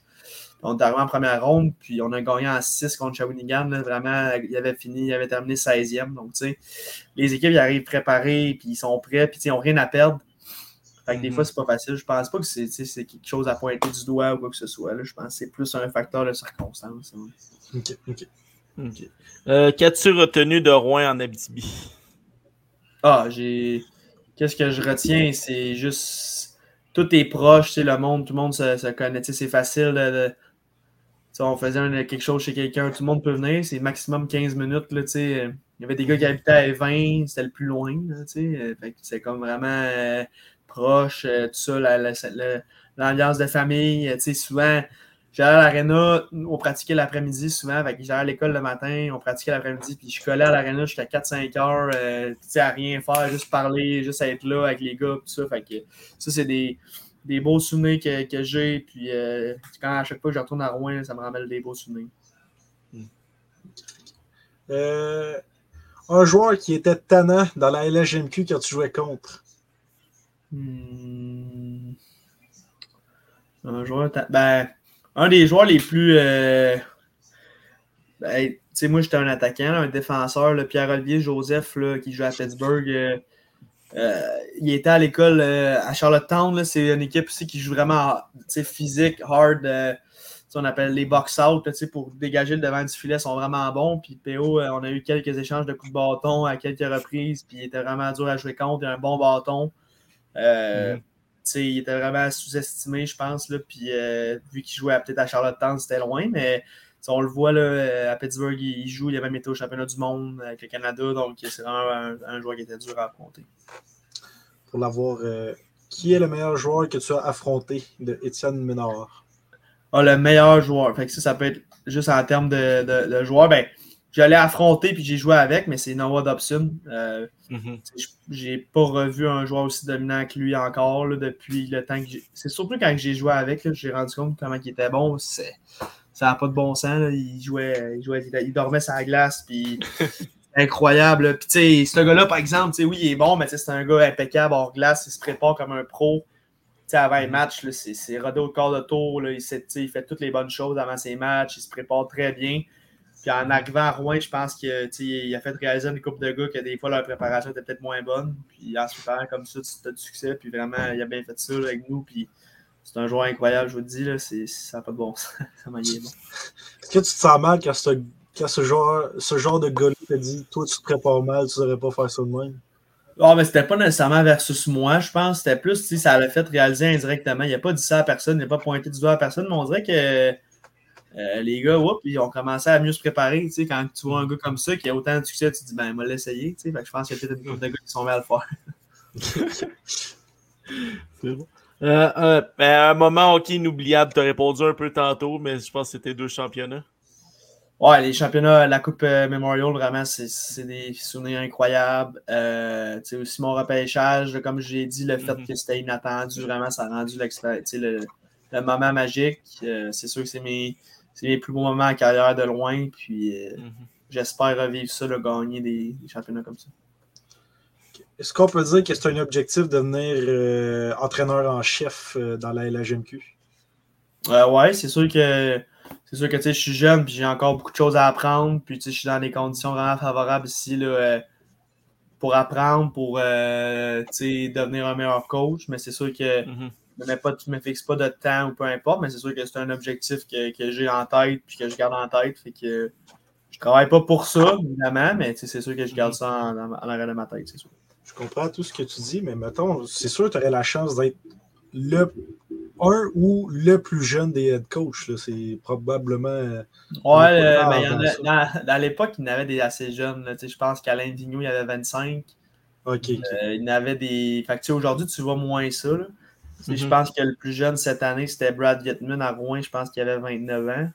Euh, 29 ou 30 ans. Euh, mais oui, c'est sûr que. Mais tu sais, je me considère vraiment pas prête en ce moment. Là. Tu sais, Après juste un an, tu sais, c'était comme mon bain. Je me suis fait lancer là-dedans. C'est sûr que cette année, je vais être meilleur, c'est certain. J'ai appris, euh, j'ai plus d'outils dans mon, mon bagage, mais c'est sûr, ouais, c'est sûr que je, je serais un des plus jeunes, c'est sûr, mais c'est vraiment pas dans les plans à court terme. là. Ok, ok. Euh, Que dirais-tu au Félix de 16 ans?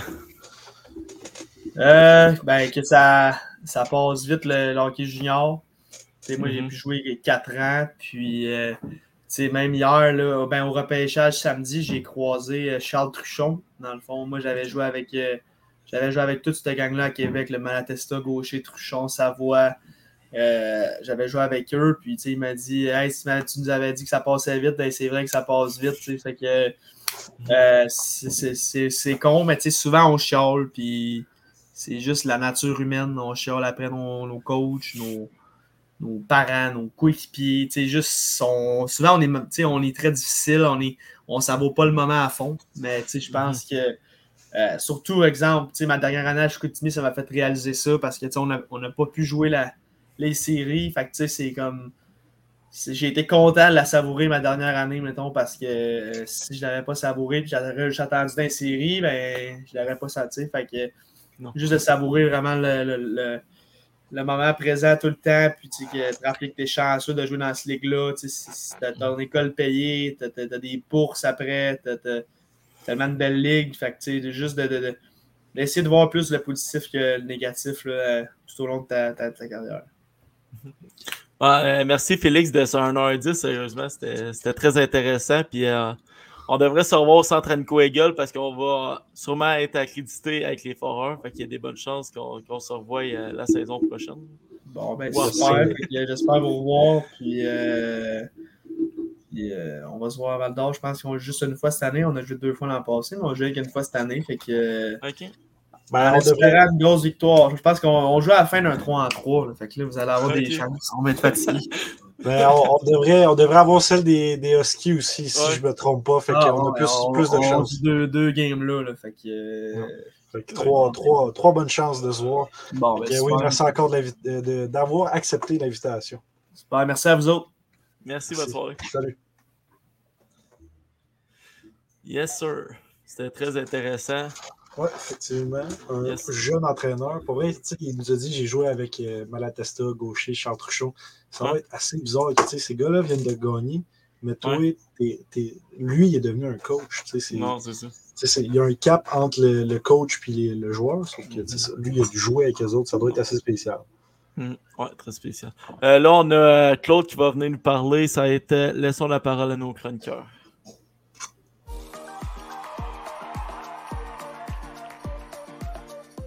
Pas juste bon dans les coulisses, lui? Ouais, c'est une blague. Salut, ça va Ah, bien? attends, ça va bien, sauf que ton son va pas en ce moment. Mon son, tu m'as- Hop, comme ça, ça Ah, va là, ça va Ouais, mieux. ouais. Ouais, ça va mieux. Eh, ben oui, hein, le micro en haut, micro en bas, micro en haut, micro en bas. OK, on va arrêter de niaiser. Hey, euh, moi, je suis venu parler de mon fantasme, les boys. Mon Oh là là, fantasme. eh, oh, oh, oh, On parle d'hockey ici, hein?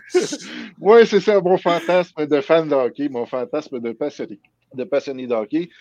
Mon fantasme, c'est de voir un match numéro 7 en overtime. Un match numéro 7 de la Coupe en overtime. Parce que global, au total, euh, depuis 1939, là, ça, le 1939, c'est la première année que les 4 de 7 ont été implantés. ok? Depuis 1939, c'est arrivé 48 fois, mais juste deux fois pendant la finale de la Coupe. En 1950, puis en 1954. En 1954, ben, dans la gang sur la bande, je pense qu'il y a juste Sylvain qui est au monde. C'est une joke, Sylvain, je sais que tu es plus jeune que ça. Mais bref, c'est ça. Fait qu'en 1950, les Red Wings de Détroit ont battu les Rangers de New York en supplémentaire dans le match numéro 7. Puis en 54, encore les, les Red Wings qui ont gagné, cette fois-là contre les Canadiens. Pardon. Cette année-là, en 54, c'était l'année que Maurice Richard avait été suspendu. Fait que, écoute, rajoute le Rocket dans, dans l'équation. On en parlerait aujourd'hui que euh, les Canadiens auraient gagné, mais bref, c'est une autre histoire. Euh, tout ça, puis en plus, après ça, à partir de 55, ben, euh, les Canadiens ont gagné 5 en ligne, 5 coupes en ligne. Euh, fait que c'est ça. Fait que bref, euh, fait qu'aujourd'hui, je voulais juste faire un petit topo. J'ai sept, sept vidéos à vous montrer de buts en prolongation, puis une petite histoire puis avec ça. Le premier, ben écoute, euh, on fan des Canadiens, nous autres, on- tout le monde le sait. Fait que c'est le seul match numéro 7 que les Canadiens ont gagné en overtime. On parle de 1979 contre les Bruins de Boston. Here's Tremblay hitting the Boston line. Tremblay cutting. Center to go. They score! Lambert! Tabarouette, Tremblay s'est fait mettre en échec par son coéquipier. Oui, Yvon Lambert, Yvon Lambert qui score contre les Bruins de Boston. Et puis ça, c'était en demi-finale. Ça, ce que ça a permis, c'est que les Canadiens sont en finale de la Coupe. Donc, 1979, la dernière de quatre coupes consécutives euh, des Canadiens. Le deuxième, euh, écoute, que j'ai à vous montrer, euh, là, c'est parce que je le vois pas. Donnez-moi deux petites secondes, les boys. J'ai l'air de pas être prêt, mais c'est pour vrai, je suis très prêt. Ah non, c'est bien correct. La deuxième, c'est à- euh, Boston Canadien. Nathan Horton. Ouais, bon, c'est ça. Le deuxième Boston canadien. Écoute, euh, écoute, celui-là, euh, c'est plate Ça à dire, mal. mais euh, oui, il a fait très mal. Il a fait très mal. Euh, 2008, donc Zach a deux ans dans ce temps-là, Canadien Boston, si je me trompe pas, en deuxième ronde. La, la, la, la fin de la troisième finie, je me colle une pizza, je dis, yeah, une prolongation. La pizza n'a même pas le temps d'arriver, puis Along by Subban, canceled out by McQuaid, taken to the outside and led on back now for Horton. Mention Les de Bruins. Les Bruins. Pour vrai, pour vrai, écoute, euh, cette fois-là, bon, ben, ça, c'est, on parle de 2011, donc c'est Ah, l'année 2011. que, c'est l'année que les Blues ont gagné la. Coupe. ouais, euh, non, non, euh, 2009. Ouais, c'est ça, Nathan Horton, ouais, 2011. euh, pourquoi j'ai dit, euh, Ouais, c'est ça, 2011. En tout cas, bref. Moi, j'avais entendu le nom de. Souban, fait que j'étais comme Chris Souban, me semble qu'il était pas encore comme, Non, non, non, j'ai dit 2008, j'étais dans le champ. Je m'excuse, je m'excuse. c'est bien correct. Euh, le prochain, écoutez, vous savez que euh, Alex Burrows, coach est canadien, bon, euh, coach est responsable de la supériorité numérique, infériorité numérique. Euh, bon, Mhm. souvent, on le critique un peu. Sauf que c'était tout un joueur clutch parce que l'année, ça c'est en 2011, 2011 aussi. Encore. 2011 encore, euh, Chicago, Vancouver, match numéro 7. And he's dumped the puck back in. Campoli trying to clear it. Burrow shoots,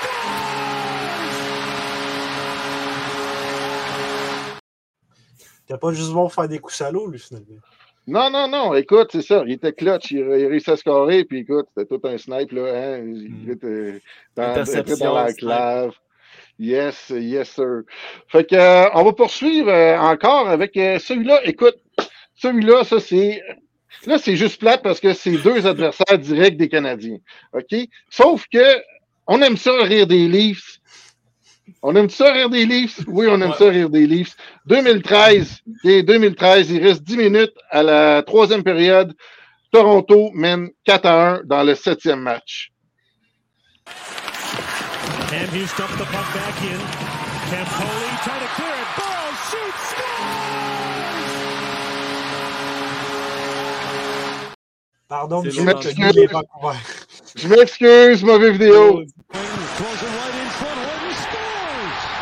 Bergeron to Chara, the one-timer. Save, rebound. Lucic scores!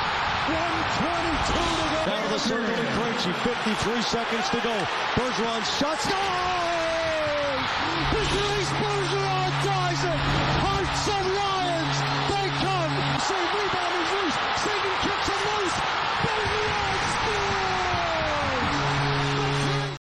Je pense que ça va Euh, être une bonne question, mais pour vous deux, assez vieux pour être déjà partisans, pour quelle équipe vous preniez dans cette série-là? Mettons, y a-t-il une équipe que tu votais plus que l'autre? Plus Boston. Ben, moi, je votais pas pour une équipe plus que l'autre. Sauf que quand j'ai vu Boston qui scorait, puis qui scorait, puis qui scorait, écoute, j'avais pas le choix. Patrice Bergeron, je disais, let's go, Asti. Va, en- va en mettre un autre, va en mettre un autre, va en mettre un autre. Puis, écoute, comme de fait, à une minute deux, je pense, de la fin, il fait 4 à 4. Après ça, score en overtime. Écoute, c'était l'extase. Euh, Je suis un fan des Canadiens, oui, mais j'ai toujours été un fan de hockey en premier. si, si je peux parler de, de mon expérience à moi, tu sais, ça fait quand même un long bout. Sauf que pour avoir vécu la, la saison COVID là, avec juste les équipes du Canada qui s'affrontent, maintenant, je peux dire que j'aille beaucoup plus Toronto que Boston. Boston, je peux pas les aimer, sauf qu'on dirait qu'il y a moins de rivalité en ce moment avec Boston qu'avec Toronto. Tu as absolument raison, tu absolument raison. C'est ce que, euh, un petit peu, c'est ce que ça l'a amené, là, la, la division canadienne. Euh, Aujourd'hui, moi, je déteste beaucoup plus Ottawa, mais, Toronto que Boston. Parce que Boston, on les a moins vus dans, dans les dernières années. Euh, puis, en même temps, ben, il n'y a pas le même style de jeu qu'il y avait. là. C'est sûr que dans le temps de Milan Lucic, là, euh, écoute, quand, quand les euh, Canadiens les, les avaient éliminés, puis ils avaient dit à Des Louis, I'm gonna fucking kill you next time, là, ben, c'est c'est ça. C'est plus, le- c'est plus la même époque. Prochaine vidéo, écoute, c'est le plus récent, comme j'ai dit, c'est donc, euh, il y en a eu 48 fois, des, euh, des euh, matchs numéro 7 en overtime. C'est le dernier qui est arrivé. Donc, Panthers, Boston, première ronde cette année. Here's Verhage shooting. He scores.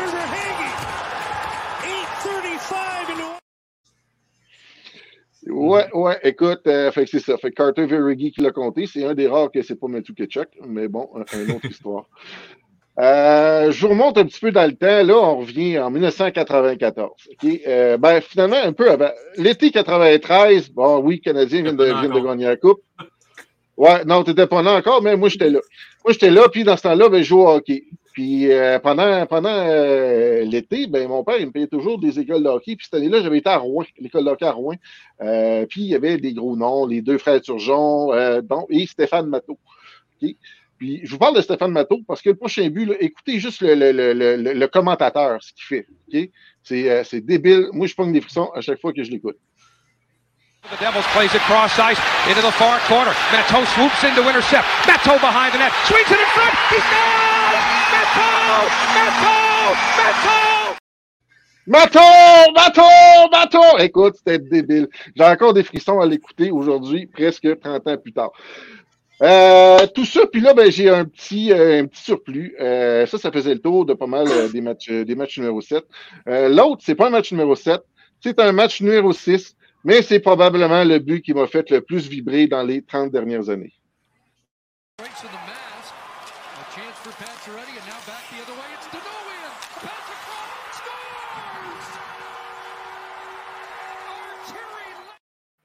Ben oui, pour, moi, pour moi qui est, qui est jeune, c'est la première fois que je voyais les Canadiens se rendre en série. J'ai les larmes aux yeux. Ouais, ouais. Écoute, c'est ça. C'est 24 juin, l'histoire, les... bref, regarde, il n'y a, rien de plus à dire. Euh, on était, on était une dizaine peut-être à regarder ce match-là, puis euh, Mhm. euh, dans mon salon ici de chez nous, puis c'était juste magique. Fait que Ouais. bref, euh, c'est un petit peu de ça que je voulais parler. Mon fantasme, hein, que, écoute, je pense pas que ça va arriver cette année. J'aimerais ça que, que les Panthers fassent un comeback juste pour avoir ça, mais je pense pas que ça arrive cette année. Puis on s'entend que si jamais les Canadiens se rendent en finale, ben non, je veux pas voir un overtime euh, dans un match numéro 7. Parce que il faut être- je vais être ben trop stressé, ben trop stressé.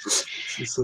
Pour, euh, pour en venir euh, aux, aux réactions de fou là, des commentateurs, là, y en a, tu m'en as montré deux autres aussi. t'es- probablement que tu les as pas. Là, mais il y a. Euh, voyons, c'est quoi son nom? Euh, la, la, la, La Fontaine, c'est ça? Ouais, L'autre, c'est euh, l'autre, c'est quoi son nom? L'autre, c'est Brad May. L'autre, c'est Ouais. Brad May. Ouais, ben, c'était, euh, pas le match numéro 7. C'était, un but important quand même parce qu'il permettait de, euh, au centre de Buffalo euh, de, de passer à l'autre ronde. Mais euh, vous auriez le voir là, sur, sur YouTube, là, euh, le gars il crie Mayday, Mayday, Mayday, Mayday! Il crie pendant une minute de même.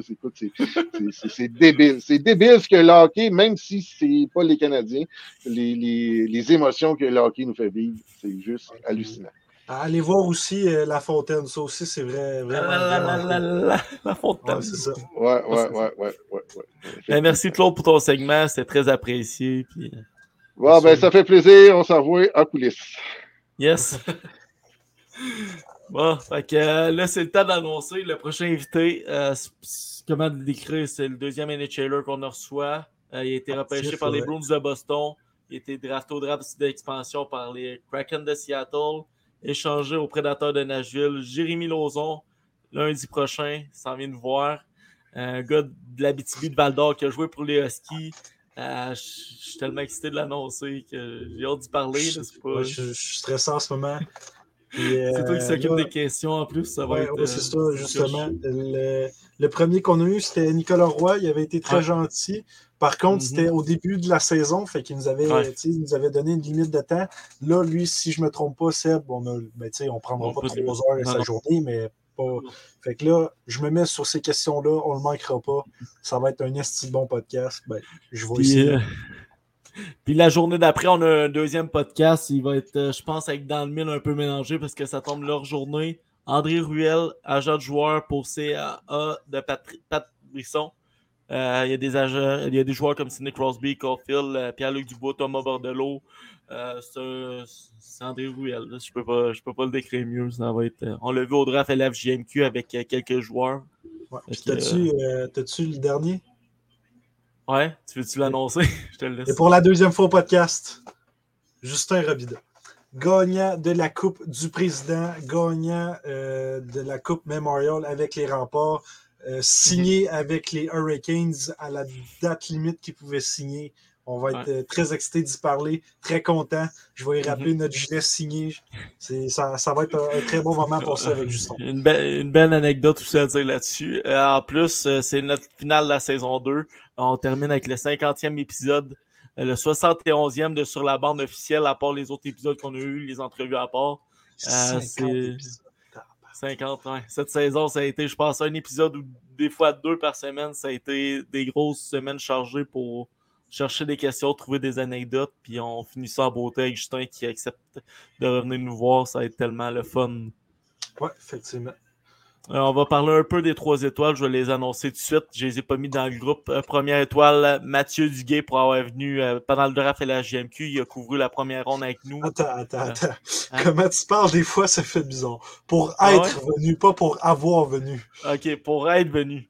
Pour être venu avec nous pendant la première ronde. 3-4 heures de taille est venu avec nous. Euh, la deuxième, Antoine Mercier pour ses articles à Jean Libre et tout ça. Et la troisième, Vincent Léveillé. C'est un atout, je pense, pour sur la bande. C'est un, bon chroniqueur pour nous. Pour- ça va être biaisé. Non, c'est ça. Pour l'épisode 10 de Dans le mille de demain, ils vont parler de la finale de la Coupe Stanley 2023, plus le combine et de- le repêchage de la Q qu'ils ont fait. On a eu, euh, on a eu quelques entrevues. C'est allé voir sur notre chaîne.